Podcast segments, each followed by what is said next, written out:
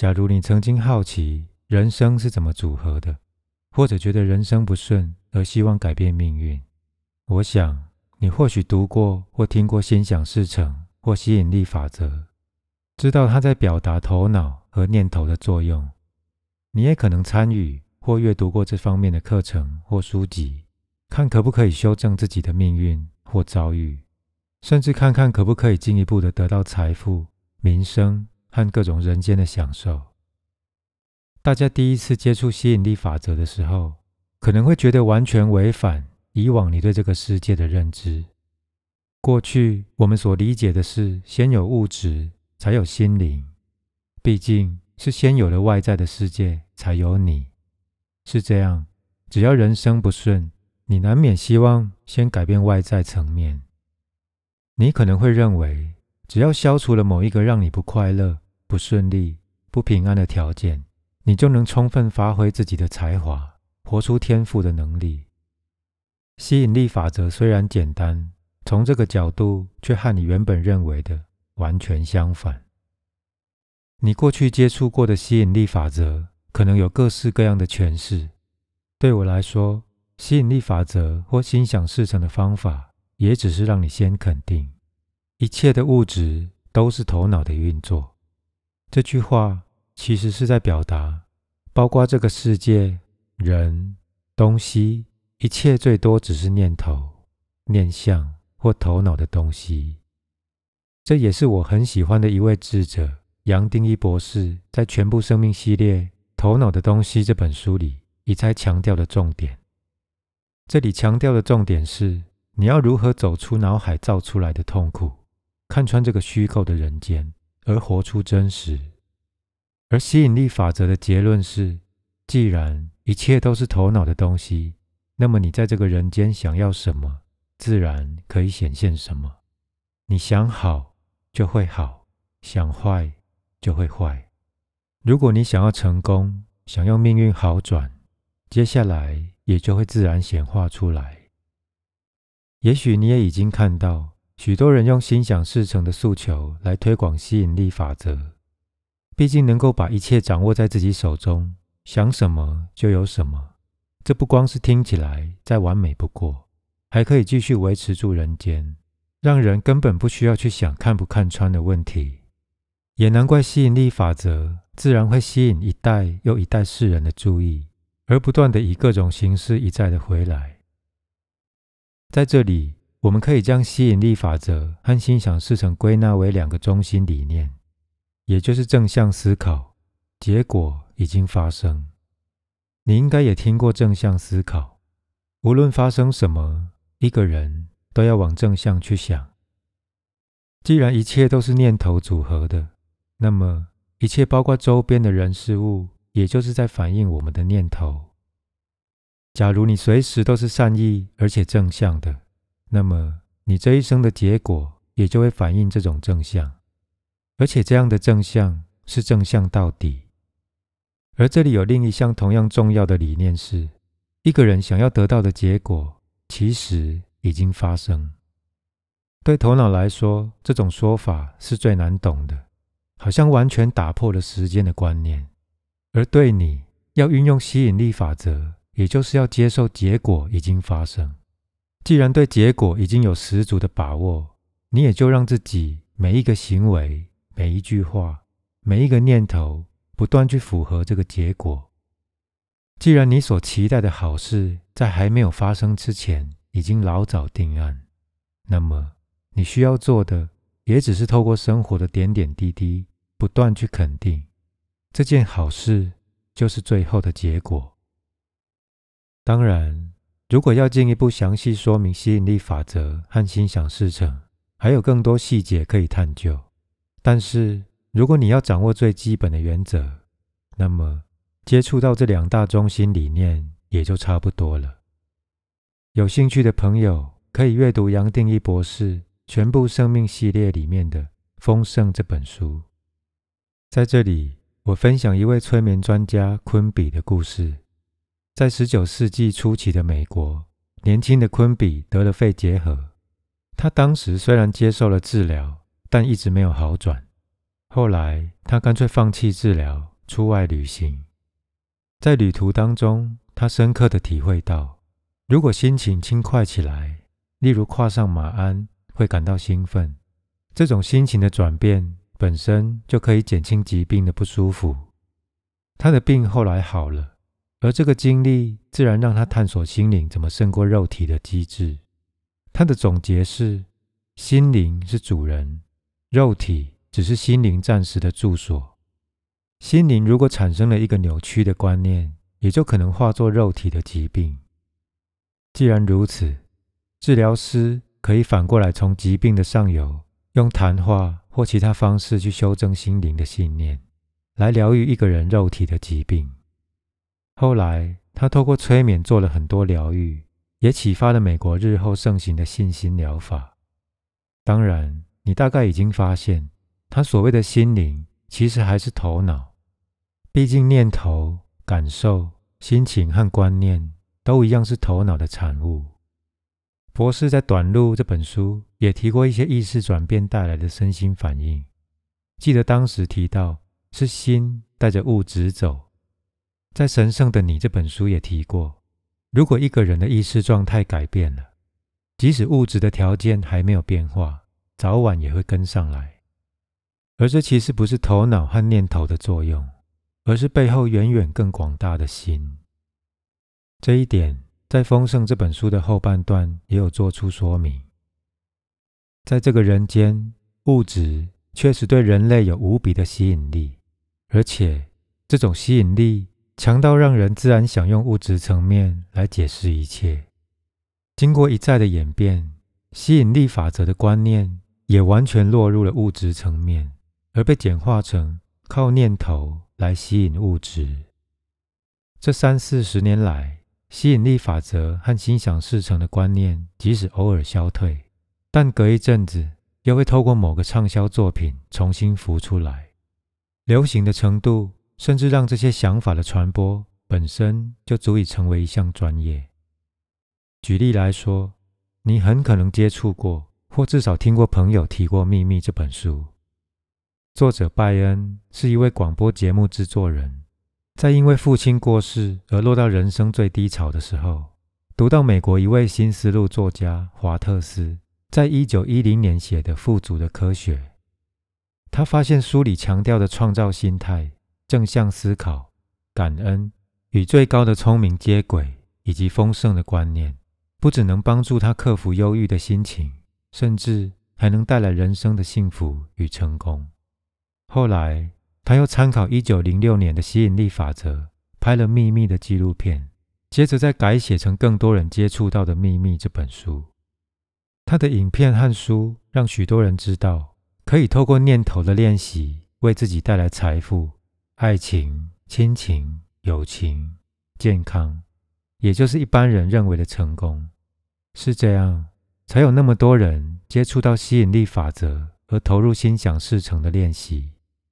而在这里，我还是要强调一次，吸引力法则其实并不是近代人的发现，而是以前的大圣人早就知道的。如果你曾经接触过古人早就有的菩萨道、服务瑜伽。和各式各样的练习，稍微探讨一下，就会发现这些法门和练习在某一个层面都含着吸引力法则的运作。举例来说，佛陀在《法句经》第一句就提到：“诸法亦先导，亦主亦造作。”意思就是说，世间一切的诸法，皆以心意为其先导，心意主导一切，一切由心意的省略。决定发动而造作，也就是说，念头影响一个人的心理状态。清净的念头带来快乐，而杂染的念头带来痛苦。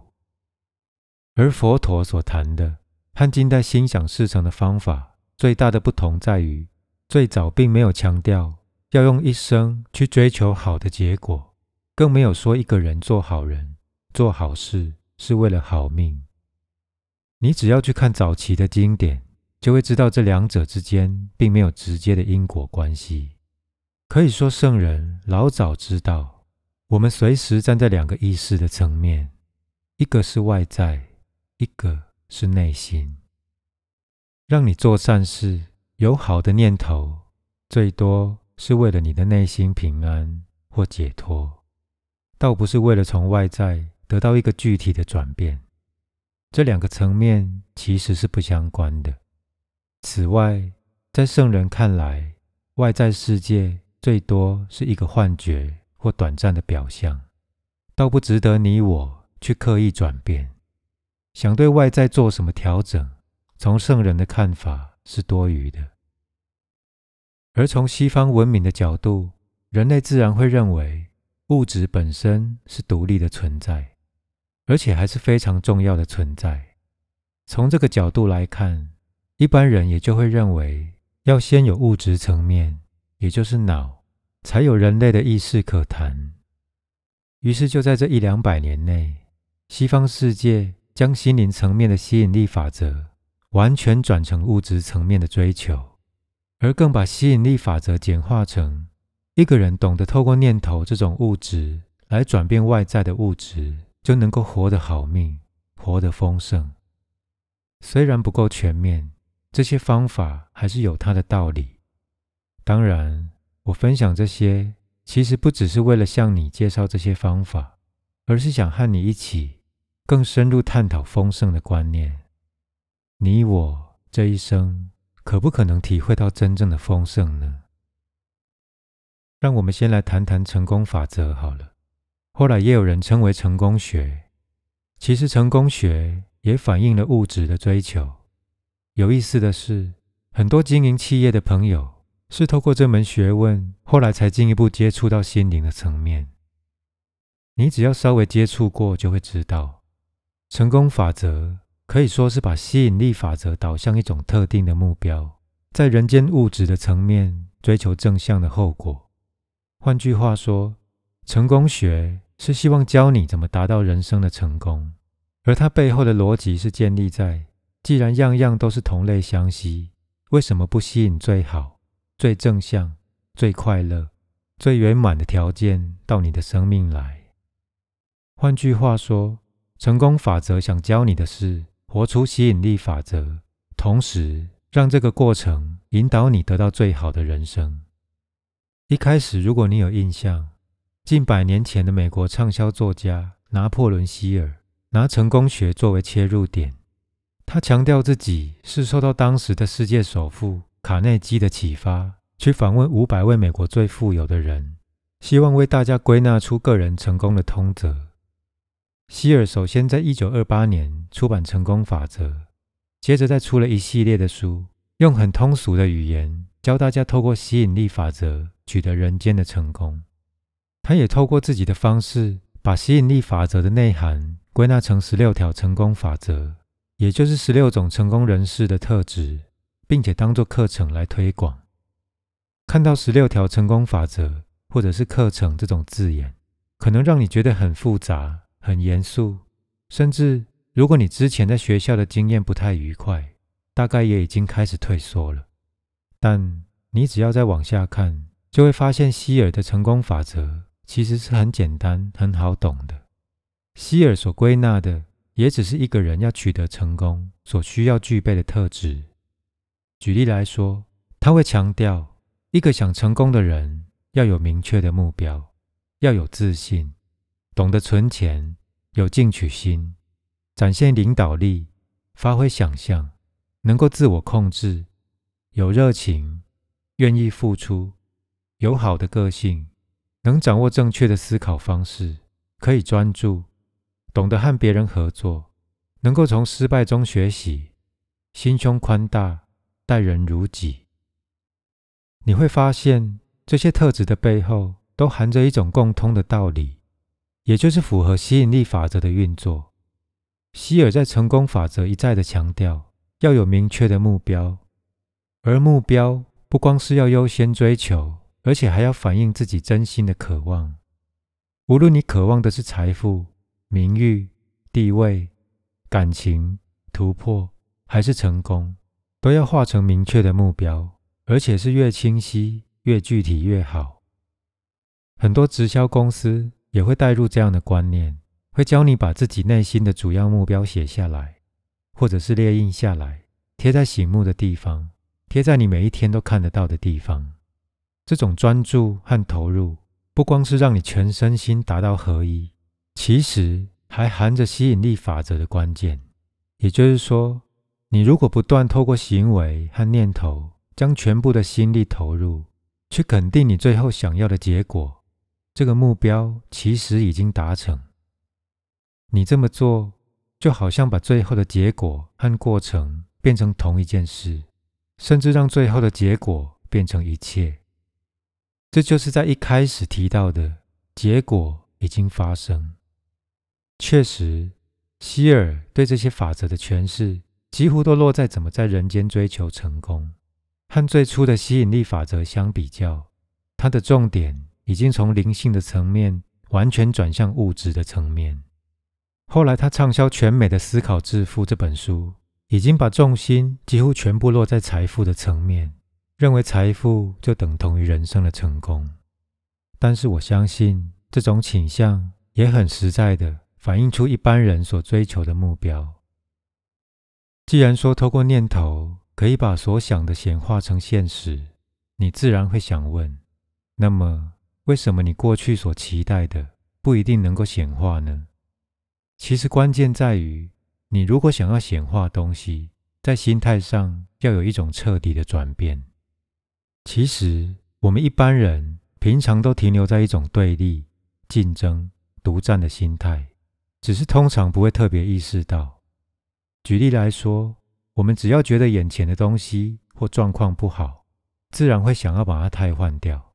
比如说，像是你如果对 A 不满意，自然会想得到另外一个 B。用 B 去取代 A，这种替换本身就带着一种排斥的味道。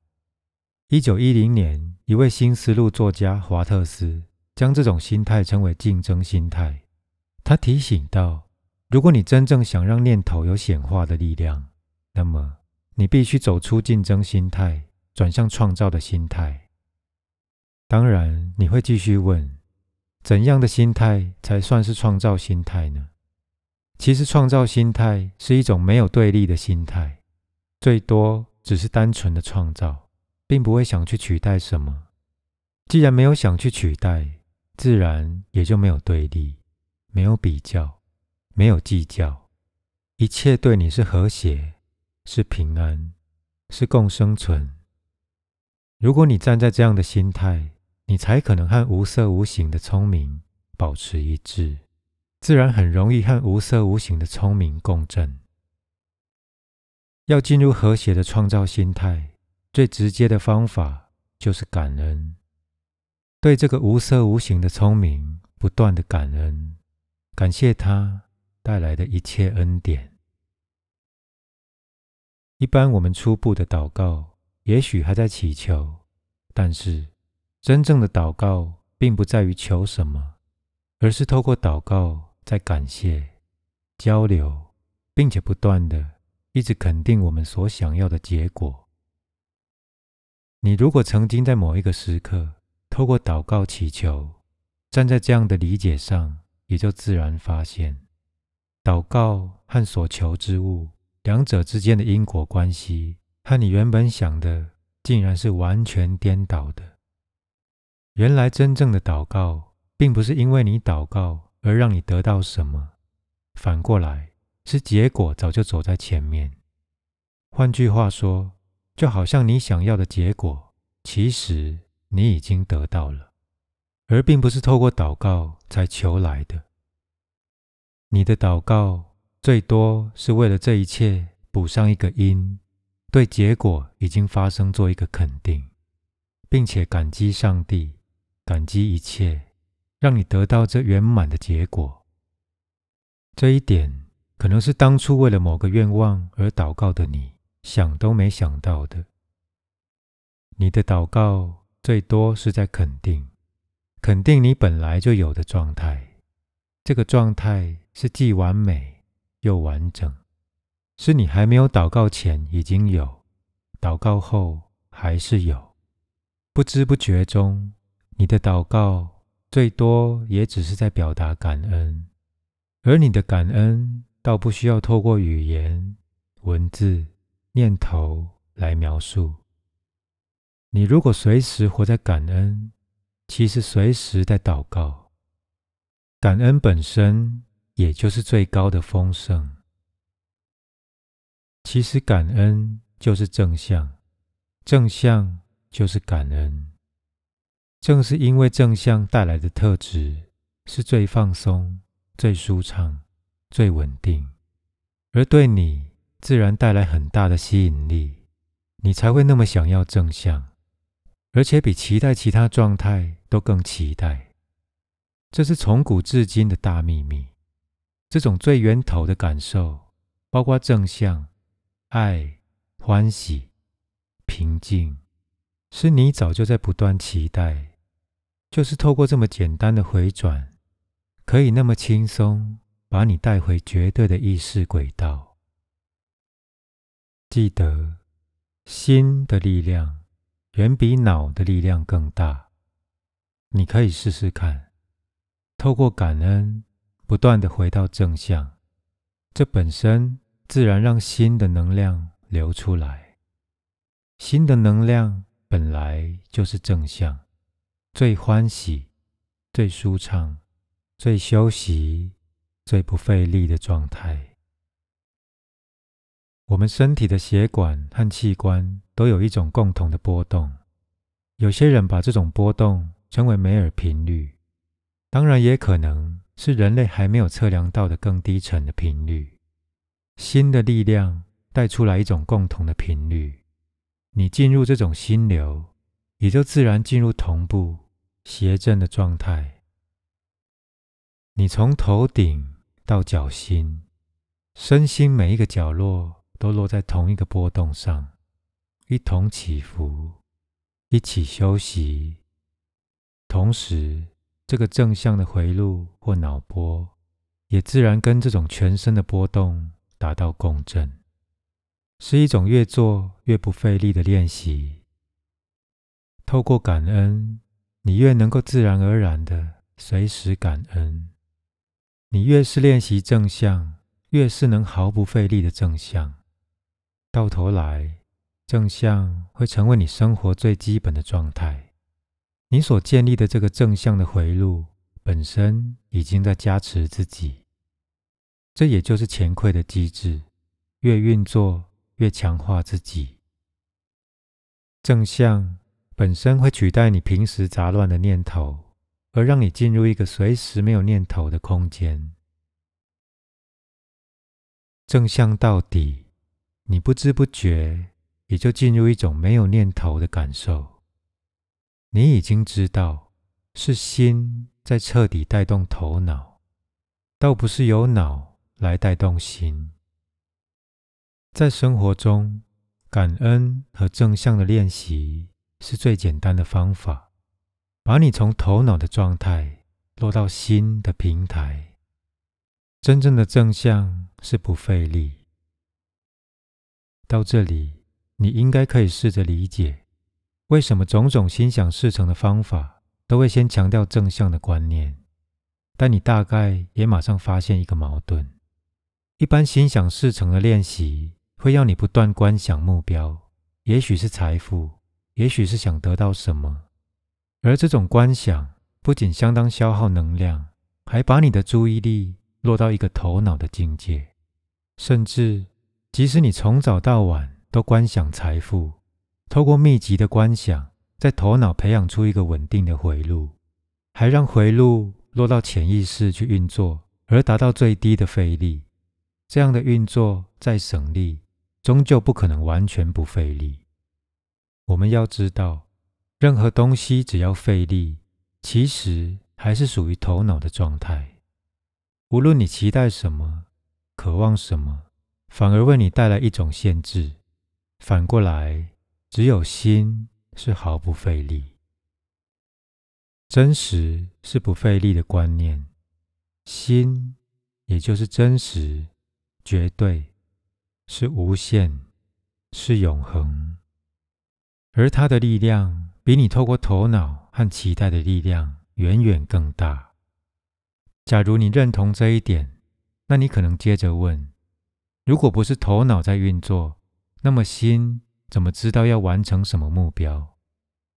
坦白讲，如果让心带着走，过去建立的目标其实早就落入潜意识，而更高的聪明和一体，自然都会知道。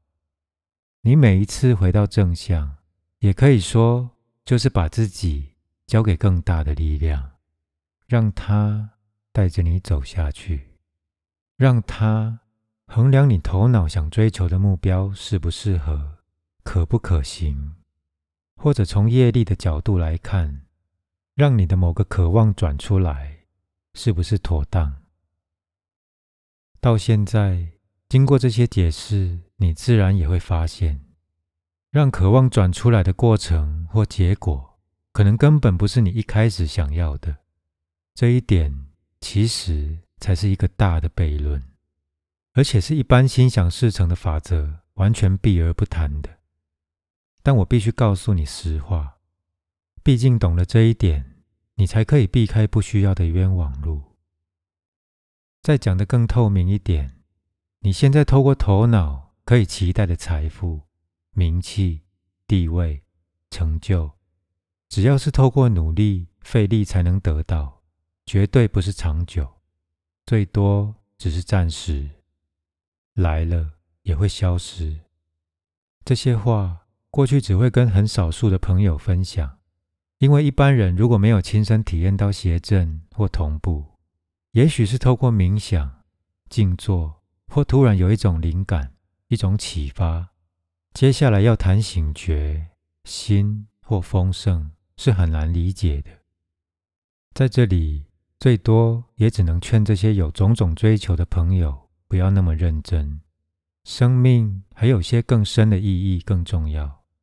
虽然如此，也绝对不会阻止他们，反而是针对最成熟的修行者才会说这些话。在这里，我也只是把我们每一位当做最成熟的修行者，才会分享这里所讲的一切。如果你彻底懂了这一些，你也知道，根本不需要去否定这些心想事成的方法，甚至可以亲自做个实验，看看这些方法有没有道理。也许你还会得到在人间很好的结果，但是你可能很快就会察觉到，结果是好或是坏，这种分别本身还只是人间的观念，是你透过人类的制约和价值在衡量这些结果。对整体没有什么好跟坏的结果，一切都是刚刚好。这么做，你也突然发现生命竟然活起来了。从人生的任何困境，你都发现可以找到正向。找到正向，你的心态只要一转变，你对困境的看法也自然跟着改变。困境已经不再是困境，自然转成机会。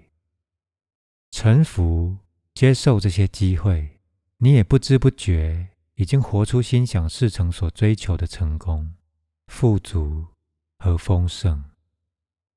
但你会发现，你活出丰盛，不是因为去模仿心想事成的练习，你活出丰盛，也只是自己一再不费力的回到原点。你一再的回到正向，回到臣服。生命的丰盛、智慧、力量和勇气，自然会延伸出来。